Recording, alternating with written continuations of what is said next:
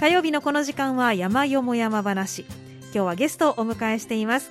三田三遊会代表の横井時人さんです。横井さんこんにちは。あこんにちは。今日はどうぞよろしくお願いいたします。いたします。はい。さああのもうね9月になりましたけれども、はい、この夏横井さんお山は予定通り行けましたか？あまあそうですね、うん。まあ、これからお話しする白馬岳、はいうん、ここは行かれたんですが、はい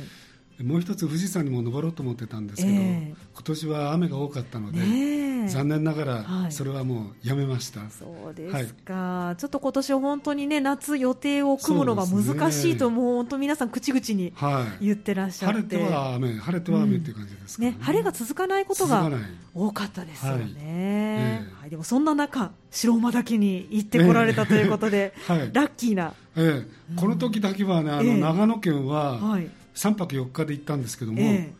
ー、4日間とも晴れてたというすごい。すごいラッキーだったんです。この今年の夏で4日間晴れがある時期があったんですね、うん、でその後もうだめでしたからね,、うん、ね8月はもうずっと雨、はい、だからすごくラッキーだったと思います、そうですか、はい、行かれたのはいつだったんでしょうかちなみに。えっとですね、はい、7月の31日から、はい。えー、3泊4日。3泊4日で、はい、8月3日まで、ね、はい、行ってこられて。これ、はい、あの白馬岳だけじゃなくて他にも山をいくつか行ってこられたんですよね、欲張りまして 百名山の雨飾山っていう山に登ってきました、はいえ。ー、であともう一つは近くの八方根の近くの山に登ろうかなと思ったんですけど、えー、ちょっともったいないからってんで、うん、美しが原まで行ってあいいですね、はい、そこ行って松本城を見て、帰ってきたという。すご い、もう素晴らしく盛りだくさんなそうですね。百名山三つ登りねいいですよね、はい、4日間晴天ということでね。で、はい、今日はまあよこの3泊4日行かれた3つをちょっとなかなか全部ご紹介難しいと思うので、はいはいはい、白馬岳フィーチャーしてお話しいただきたいと思うんですけど、はい、まずちょっと白馬岳についてご紹介いただきたいと思うんですが、ね。ね。はい、この私ちょっと調べただけですから前から覚えてたわけじゃないんですけども、いえいえはい、白馬岳っていうその由来ですね、はい、あの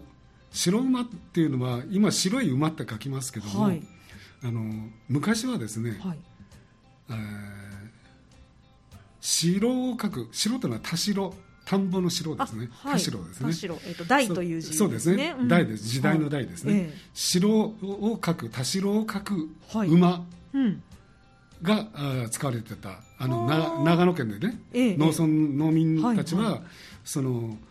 城を描く馬を使ってたと、うんうんうん、でその馬を使うっていうんですかね、はい、その城を描く時期。それが春ですよね、はい、そうすると山を見たら、ちょうどその山にそのまあ、石鹸の残りですね。雪の残りですね、はい、それが馬の形をしていたと、うん、そうするとその馬の形が見えたら、はい、あこれはもう白かきしないといかんなというんで、うん、馬を使ってまあ、城をかあの田代を書いたと、はい、そういう由来らしいです。そうですか、はい、じゃあもともとの城というのはあの農作業のゆかりの言葉だったのが、はい、だんだんと雪の城に変わっていったということで。昔は、うん、あの白い馬じゃなくて、その田代の城に馬、うん、で白馬。だから大馬ですね、ええ、大馬と書いて白馬山と言ってたらしいです。やっぱりでもこの辺りだけではないですけれどもどうしてもこの地域のね、うん、あの暮らしに根付いた山の名前というのは多いですよね。でちなみにその篠間岳は、ええ、富山県側の人からは、はい、西山と言ってたらしいです。西山。なんでなんでですかね？西,、うん、西じゃないな。東かな？富山県の西にいるのかな？あそうなんですね、うん、なんか西山と言ってたらしいです。そうですか、え、まあでも言わずと知れた日本百名山のねね。一つということで非常に有名な。まあ一番登られてんじゃないですかね。登山客の中でもあそこ百名山ではおそらく。ねえ素敵な山ですよね。行ったことないんですけど、ね、私は。まああの行くだけの価値はある山ですね、やっぱり。やっぱりそうですか、はい、標高はどれぐらい？標高はですね、うん、2932メーター。あともうちょっとで3000メーター。あと68センチあれば3000メーターいったんです、積み上げたくなりますけれども。そうですね。はい、そう積み上げるといえば山頂にですね、うん。ええあのなんていうんですかね包囲板っていうんですかね、はい、な花崗岩で出てきた石のかすごくえあの円形なんですけど、えー、円盤形っていうのかな、はい、の台がありましてね、はい、それがすごく立派なものが白馬岳の山頂にありますね。そうなんですね、はい、まあ、それだけたくさんの方が登られるという山なんですね、さああのこの白馬岳までと三田から行くというとちょっと大変かなという印象はあるんですが、あの、はい、おそらく電車で行きますとね、ええ、大阪から名古屋まで行ってそこから中央本線乗って塩尻で乗り換えて、はい、大糸線っていうんですか乗っていかないといかんから、え、おそらく5時間か6時間近くかかると思うかりますよ、ね、と思います。で私たちはその、はい、まあ、参与会のメンバーたちなんですけども、ええ。ー、と今回5人で行ったんですけども、はい、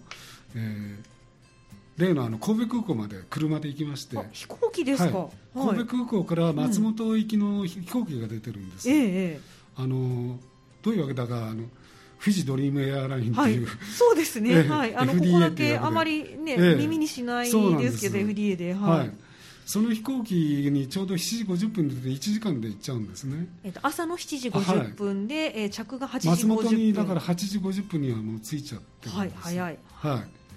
い、でまああのですから松本空港まで飛行機で来まして、うん。はい、でそこですぐレンタカー借りましてなるほど。はい、はいでそこから1時間ちょっとで、1時間20分ぐらいかな、はい、でもう白馬に行っちゃいますから。あ松本から白馬まで1時間20分。1時間20分ぐらいじゃないですかね。早いですね、はい。はい、えー、もうちょっとかかったかな、うん、まあ、でも1時間半ぐらい。そうですね。レンタカー借りてそうですね。1時間40分ぐらいですか。ですね、はい、で行きました。はい、そうですか。じゃあもうこれ午前中に白馬に着いて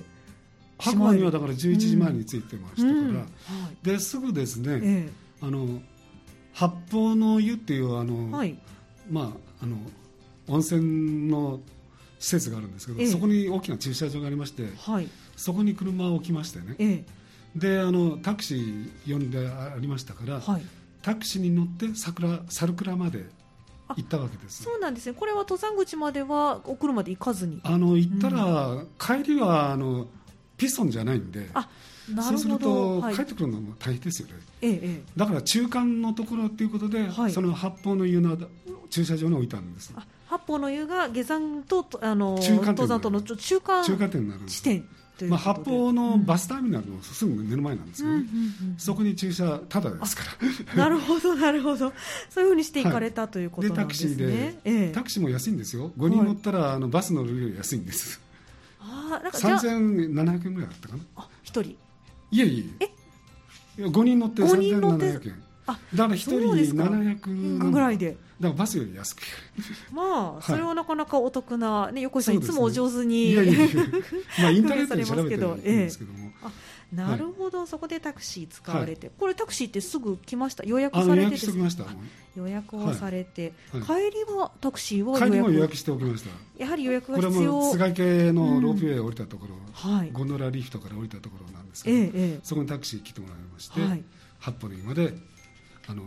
乗って、はい、またレンタカー乗ると。そういうパターンですね。なるほどそうなんですね、はい、中間地点とおっしゃってましたからこれもやはり同じぐらいのお値段で。あそうです。帰りはもうちょっと安かったかな。3500円ぐらいだったかな、はい、なるほどそうなんですね、じゃ今回はこの白馬岳に関しては、えーと、一泊。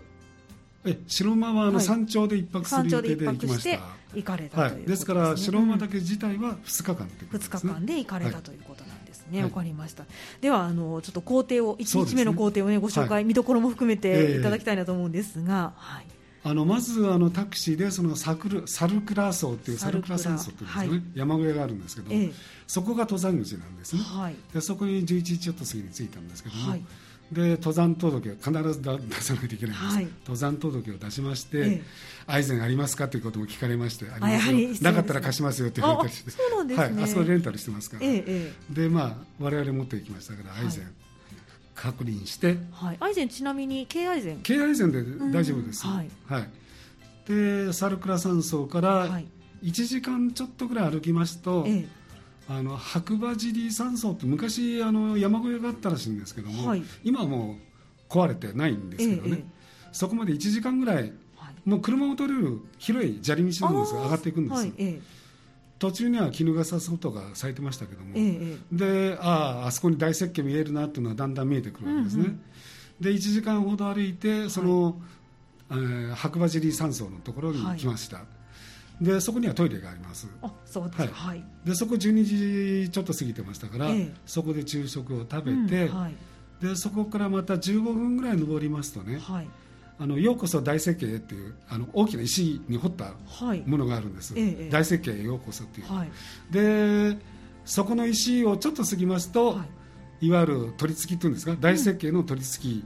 になります、うん、結構早いんですね設計まで。えですから、えっとまあ、おあのお昼ご飯食べた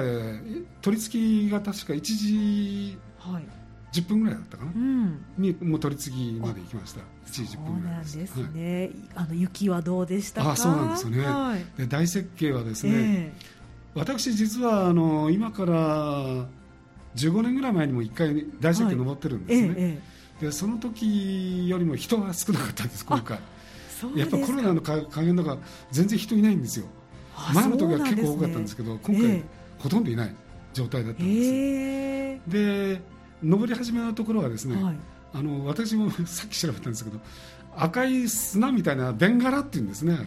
ベンガラ。ベンガラ、うん、アンツーカみたいな色してる、はい、あれなんか鉄分の入ったなんか顔料らしいんですけど、ええ、そのベンガラが巻いてその大石器の中にこう登山道ずっとこうあの置いてあるんですねもともとあるものではなくて、ええ、巻いてベンガラを巻いてあるわけです、はい、ですから赤いんだけども、まあ、人間歩いてますから、うん。赤茶けた色になってますけどね。黒い色と。だからそこがもう登山ルートだってことが分かる。大石器の中で登るとこだっていうのが分かります。はい、そこずっと登っていきますね、ええ、であの途中あの、はい、暑くなったりですね、ええ、あったかい空気が流れてきたり、うん、その冷気ですね、はい、あの冷蔵庫の中に入ったらファッときますよね、はいはい、ああいうようなやつがファーッと降りてきたりして、暑いのと涼しいのとが両方来るんですよ、多分交互に。交互にやってくる。交互に来るんですよ、えー、それはちょっとなかなか服装が難しいですね、うん、でもまあそんなには、うん、あの涼しいという程度ですから、はい、着替えるほどはないんですほどではない、はい。で私が一番心配したのは、ええ、やっぱり落石なんです。落石。はい、はい、あの大雪渓ずっと上がっててそうですね。昔は2キロほどあったらしいんですけど、ええ、今はちょっとあの雪がやっぱり減ってるんであやっぱりそうです上の方にちょっと落石があるので、はい、ちょっと手前の方で右側に上がるようにさせてるんですね、うん、であの落石が一番怖いです。ですから、あの登る時には足元だけでなくてたまに上を見て石が落ちてこないよなっていうのを。で前先ほど言った15年前の時に人が多かったもんですから、えー、どうしても落石があるんですよ。人が落とす人が落とす。人が落としちゃうんですよ。やっぱり石がゴロゴロしてるところがありますから、はい、だからそういうのを気をつけて、うん、あれ止まりませんからね石。そうです、ね、一回流れたらもうずっと下まで行っちゃいますから。そうですよね、はい、だからすごく怖いんですよあれ。はい、結構な大きさの石が落ちてくるいやそうですね、うん、まあ当たったら怪我する程度、まあ、死にはしませんけども。まあ大きくても10センチぐらいまあでもね上から転がってきたら相当なね、まあ、衝撃ですもんね、えええということはヘルメットは？ああのヘルメットもかぶって登ってる方もいらっしゃいましたけども、うん、まあ、私はあの、はい多分大丈夫だと思ってヘルメットはか。ぶらないで登りました。あそうですか、じゃあ今回人が少なかったということで。人が少なかった落石もなく、はい、なで今回は落石なかったです。あよかったですね。ただあの横の方ではな落石ありましたよ。登山路じゃなくて、はい、脇の方は。あ。設計の脇の方はやっぱり石がゴロゴロゴロって落ちてるところはありました、あそう、ね、途中で音がしますからね落石してると。そうか、はい、じゃあちょっと耳も澄ませながら目も光らせながら、まあ、ここ霊気を感じながら霊気を感じながら登っていく登っていくという。あとは滑らないように、うん、まあ、京愛禅で登りましたから、はい、やっぱり本当の愛禅のが本当はいいんでしょうけども、はい。まあ、京愛禅でも登れるぐらいの傾斜というんですかね、うんうんうん、そんなにきつい傾斜ではない。きつい傾斜でもないですね、ただやっぱり滑ったら危ないですから慎重に慎重に、登ってきました、はい、じゃしっかり踏みしめながら、はい、っていう形ですかね、ね、ただ人が多いので、え踏み跡がたくさんありますから、はい、あのそこの上をね歩いていけば安全ですね、うん、じゃあもう道に迷うこともないですし。もう赤いベンガラがの、あの置いてありますからね、え迷うことはないです、でその設計が大体1.5キロ、はい、そうですね。今も前は2キロだったんですけど、多分1.6キロぐらいかな。1.6キロぐらい。1.6キロぐらいを登りまして、はい、右側にあの降りるんですけども、はい、ちょうどロープでもうここから先行くなっていうふうになってましてそうなんですね、はい、落石が多いからですね、うん、先ほど言ったように、はい、で右側の方に出ますと岩の上に上がります、はい、まあ、昔岩岩室とか言ってた場所なんですけど、うん、でそこからは、あのなんていうんですかねあのガラガラした岩の上をこう上がっていく感じ、はい、あの大きな岩の上をとか、うん、またぎながらとか、結構大変なところもあったんですけど、あそうですか、はい、最初のところはちょっと大変でしたね、ええ、でそこを過ぎますと、はい、お花畑なんですね、うん、そうなんですね、はい、いいですね。はい、どんなお花がえー、っとですね、私山あの、あんまり お花詳しくないですけど。あの例えばあの、はい、なななんですか？あの、えー、っとシナノキンバイとか、はいうん、あとあの金峰芸とか、はい、あと白い花ですね、うん。ええ、あのあれなんて言ったかな、ちょっと白い花とあと、はい、あの車雪、うん、車入りですね、はい、あのオレンジ色の小さいちょっと黒く斑点が入ってる、え車入りもたくさん咲いてましたね、ああそうですか、はい、あとちょっと行ったところでは、岩木京ね、あの薄紫色の桔梗のちっちゃいやつですね、岩木京もたくさん咲いてましたね。そうなんですね、はい、やっぱ7月の末ですから一番お花のいい時期、一番いい時ですね。ですよね。でもまあ今言ったようにその大雪渓から先の山荘まで行くの間お花畑なんですけども、えそこよりも2日目の方が良かったんでこれはまあ後で後半でお話しますね。わかりました、はい、まあでも雪を歩いてちょっと苦労して岩の上歩いてお花が咲いてるということで幸せなルートですね。そうですね。ところがあの一人あのちょっと高山病に近い人方が出ちゃってやっぱり2500メーター近くなると、はい、あのやっぱり高山病になる人はなりますからね。ですねこれ登山口でもう2000メーターだいぶ近いぐらいですか？まあそこまで行ってない。登山口はサルクレはそんなないです。はい。千千千いくらいくつだったかな？いや千五六百じゃない。千五六百。だったと思います、じゃあえっ、ー、と千メーターぐらいはもうこの日に上がってしまうそうですね。はい。ですね。はい、割と時間的に見ても結構急にそうですね、時間的に言うと、うん、まあ5時間。は5時間6時間はかかりますね、56時間かけてあの最初の予定で4時半到着予定だったんですけど、えー、本当は山って山4時ぐらいまで登ってないといけないんですけどね、まあ、はい、どうしてもその日に上がっちゃうんで、えー、あの4時半の予定で登ったんですが、その高山病になった方が出たんで、えーちょっと4 5 0分遅れましたねああそうだったんですね。だから5時15分ぐらいかな着いたのが、うん、そうだったんですね、はい、あらら、はい、そうなんですね。でもあの、うん、さっき言ったように高山植もう休憩しながらだけど、高山植物たくさん咲いてますから、うんうん。綺麗だな、で、はい、下には眼下には大雪渓我々が登ってきた、ええ、その大雪渓が下に見える、はい、で遠くを見たらその白馬村の奥の方の、あの山々が見えて街街並みというか村並みっていうんですかね、えはい、見えてってんで景色はすごく良かったですから帰って休憩しながら登りながらでそうですね。気が紛れて、はい、ね良かったかもしれないですね、はい、じゃあちょっとゆっくりゆっくりしながらこの日のうちにも山頂まで行かれたんですか？山頂までの手前ですね、山頂手前にあの、はい、村営の白馬村の村営の宿舎がありますから、頂上宿舎がありますから、頂上宿舎って言っても100メートルぐらい手前ですね、はい、手前あ標標高でいうと100メートルぐらい手前のところにあります、うんうんはい、そこに泊まったということですね。じゃあこの日はもう泊まられて山頂は行かずということで、はい、じゃあ5時過ぎぐらいに到着。おあのお天気とか暮れてはないですかまだ？いや天気はまだあの、はい、ちょっとあの山小屋に着く10分ぐらい手前にちょっと小雨が降ったんですけど、ね。はい、あそうだったんですね、はい、であの先に行く方はもう先にあの宿舎で行ってもらってました。はい、なるほどそうですか。らちょっと高山病にかかった方と一緒に、ええ、あの最後にゆっくり登っていかれて、ということだったんですね、はい、あの宿舎はいかがでしたか？あラッキーなことでですね、こんな時代時ですから、はい。普通だったら16人部屋なんですね。一人一部屋がベッドですけどね、ベッドがあるんですか？あ二段ベッドです。あなるほど。二段ベッドで交互に、あありますから、二段ベッドが、あの廊下挟んで両側にある感じで、16人なんですけど、我々5人で行きましたから、はい、16人のところを5人で泊まったと。もうそれは個室と同じ扱いじゃないですか。そうなんです。ラッキーでした。でその他の客もおそらく15人ぐらいしかいなかったのかな。だから我々で20人ぐらいしかいなかったガラガラです。あそんなに少なかったんですか。すごいラッキーだったです。へえ、まあ、予約制限はねされてるとは思いますけれども、それ以上に少なかったと。いうことで、じゃあゆったりのんびり、私はその 15, 万15年前に泊まった時はいっぱいだったんですけどね、ええ、もう救急で。救急ではないですけど、うん、各ベッドに1人ずつで16人部屋に16人はいる。泊まってるって感じだったんですけどね。そうだったんですね、はい、あの割とこうシュラフとかなんかインナーシーツとか持ってきてくださいっていう声もありますけどそのあたりは横さんいかがでした？私は平気だったんですけど、えシーツは1000円で売ってますあのあの使い捨ての。使い捨てのシーツは1000円で売ってましたね、気になる方は使ってくださいっていう感じ、ね。はい、やっぱそのあたりコロナ対策しながら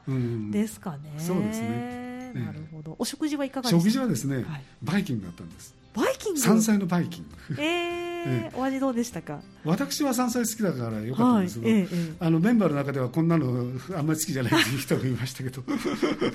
まあちょっっとエネルギーとしてはもうちょっとね。タンパク質であるのもウインナーソーセージしかないんですよ、ね、タンパク質とウインナーソーセージ。あとみんな山菜でもなかなか美味しかったですよ、はい、あそうだえー、10種類ぐらいありましたからバイキングでは。山菜のバイキングは。なかなか美味しかった。ナスなんてとても上手でふきなんかもね美味しいしねふきの煮付けとかね、えー、えー、じゃあ白馬村で採れたものが上がってきているのかもしれないですね。わ、ね。えー、かりました。じゃあこの日はここで宿泊。そうですね。ということですね。はい、はい、では一曲お送りしてここでも休憩挟んで翌日からの工程をまたお話を伺いたいと思いますので、はい、後半もよろしくお願いします。はい今日の山よも山話は三田三遊会代表の横井時人さんをお迎えして白馬岳についてお話を伺っています。横井さん後半もどうぞよろしくお願いします、はい、はい、こちらこそ。さあゆったりのんびり山荘で、ね、はい、過ごせたということでね素晴らしいですよね、はい、うん。はい、そして翌日ですけれども、朝は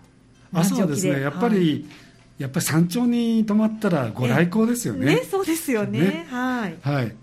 でご来光がですね、ええ、4時51分だったかな。4時51分。はい、その日は4時51分だったと思います。はい、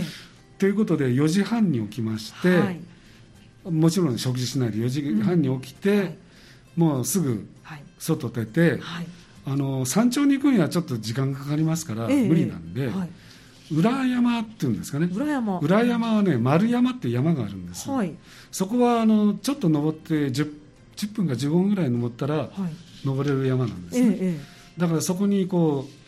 うあまあ小走りで上がって、はい、あの裏丸山に、うん、行きました、はい、で丸山に来ましたらね、え、そこからはあの西側には剣岳がもう赤くこうちょっとね、はい、輝いていて、ええ、それで左は立山ですね、うん、立山が見えて、はい、で正面に杓子岳ですね、はい、大きいですよ杓子岳も。ドーンと見えますよ、はい、でその丸山から過ぎていくと杓子岳の方に行く登山ルートなんですね、え、でだからその丸山からご来光を見たと、はい、見れましたか？見れました。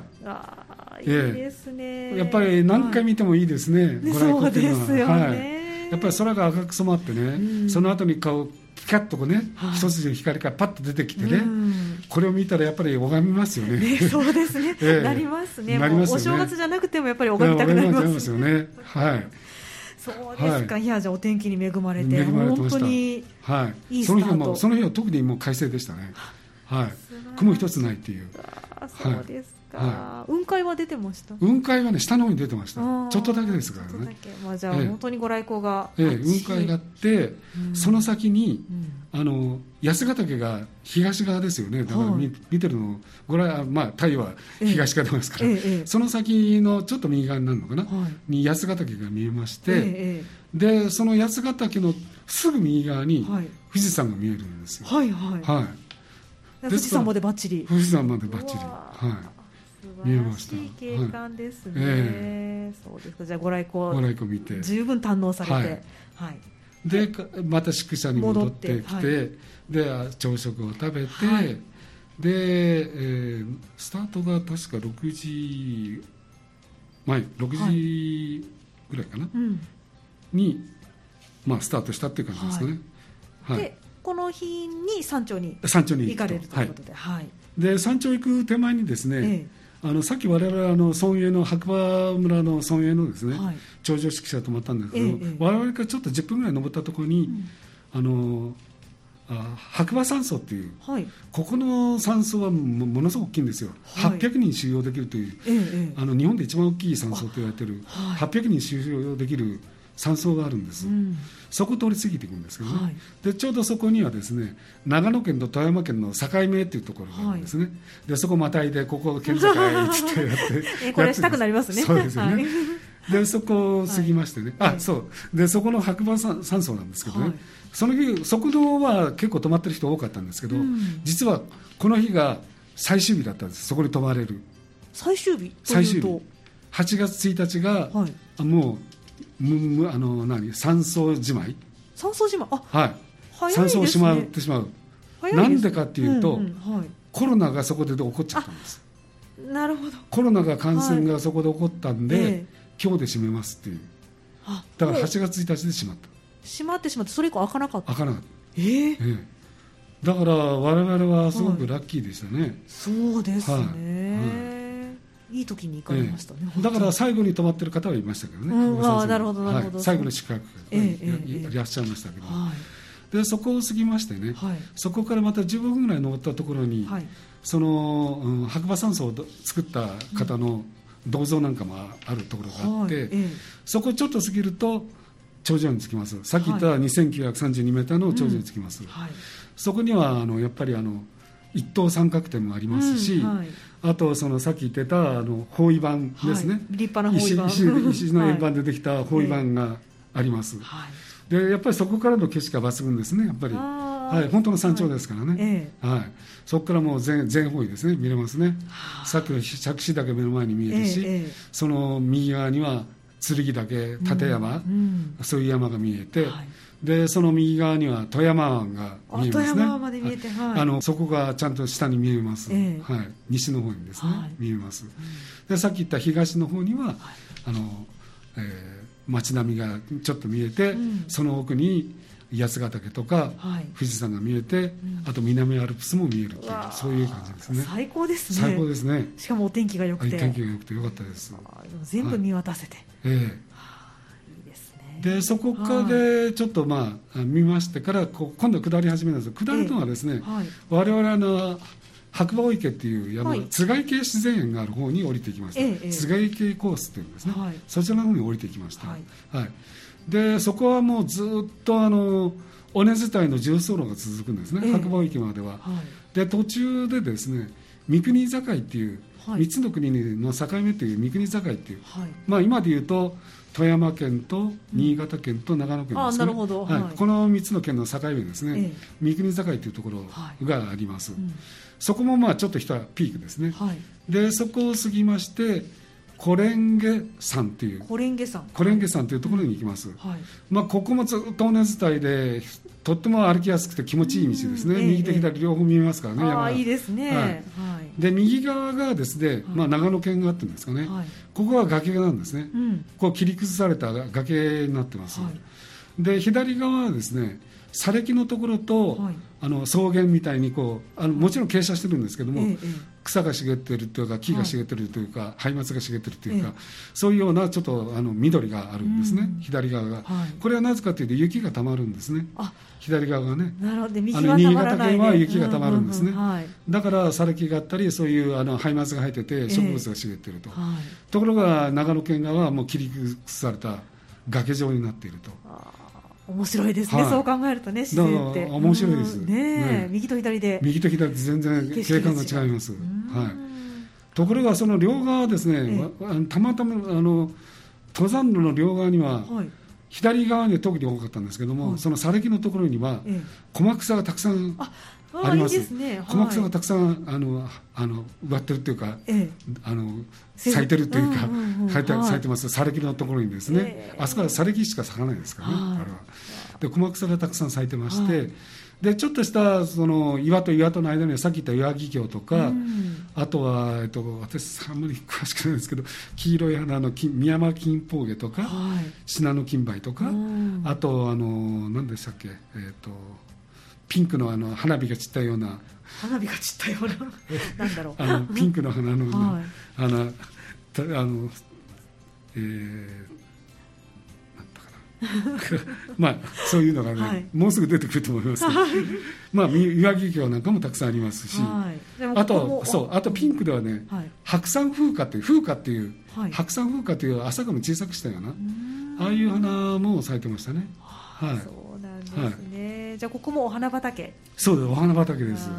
はい、そういったところを見ながら、ええ、あのずっとその重走路の尾根道を下っていきます、はい。うん、下っていくけどちょっとピークもあるんですね、はい、でなんでその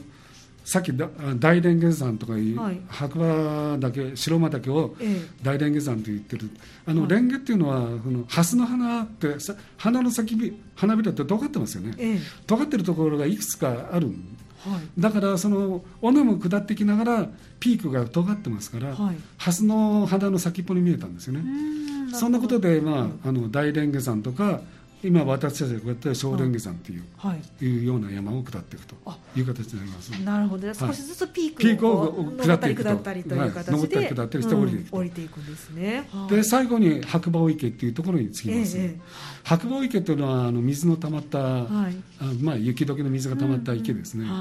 でここは結構大きな池ですね。これ割と観光写真なんかでもよく載っている、ね、よく載ってますよね。ねはい、そうですよね。三四号なんかもいるらしいですけどね。そうなんですね。はいでやっぱりその前のところには雪解けの後のあのチングルマ、うん、大大群落がやっぱりありました。はい、いいですね。えー、チングルマがたくさん咲いてましたね。えー、はい。で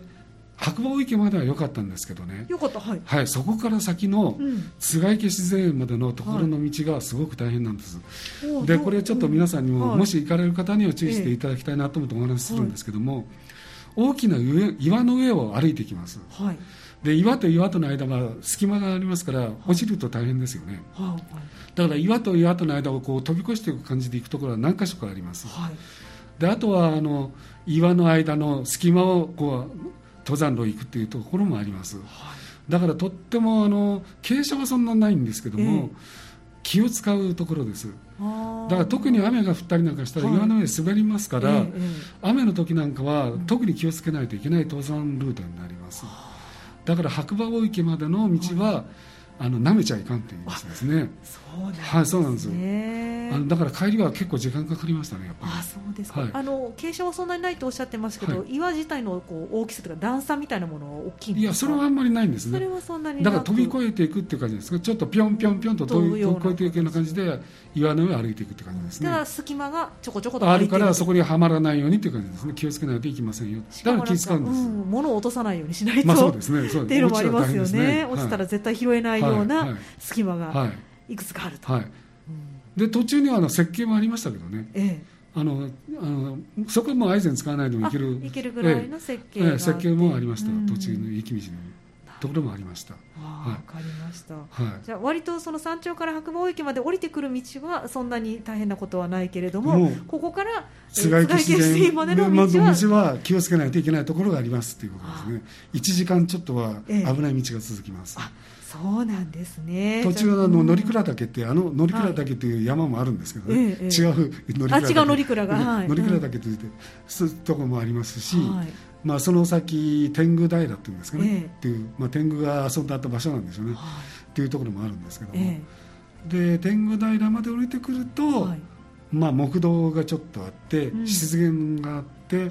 あやめなんかも咲いてるところもありましたけどね。はい。まあ、そこまで来たら割と安心なんですけどね、ええ、でもやっぱりその後もちょっとゴロゴロしたところもありましたね岩の。あそうなん、ね、だからやっぱり天狗平まで降りてくるところが、え、